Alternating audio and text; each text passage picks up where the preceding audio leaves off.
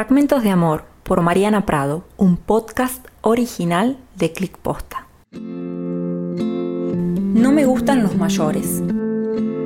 Cada día me siento menos joven. No sé si será efecto de la cuarentena o qué, pero me siento fuera de onda. Particularmente me molestan las miles de solicitudes de amistad que recibo de personas desconocidas, muchas de ellas mayores, muy mayores.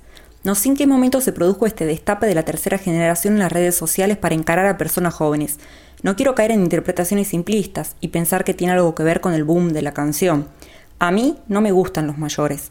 Acepté muchas de esas solicitudes porque había contactos en común o instituciones vinculadas, entonces pensé que había algún tipo de interés profesional.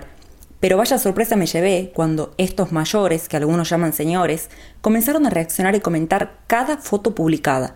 El problema en sí no es la edad, porque de hecho no hay diferencias con los comportamientos de otros más jóvenes cuando de querer ligar por las redes se trata. Al fin y al cabo, estas personas mayores tienen más en común con los jóvenes que yo, y quizá eso es lo que me sorprende, la poca originalidad y las expresiones cliché que son clásicos de todos los tiempos.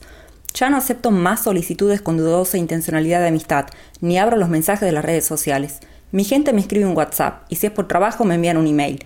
Las redes sociales actúan como un mercado, donde todo lo que se expone está a la venta. Incluso la propia imagen se convierte en mercancía aún sin nuestro consentimiento. Me pregunto, ¿cómo puede hacer una selfie para resistir a estos cazadores furtivos?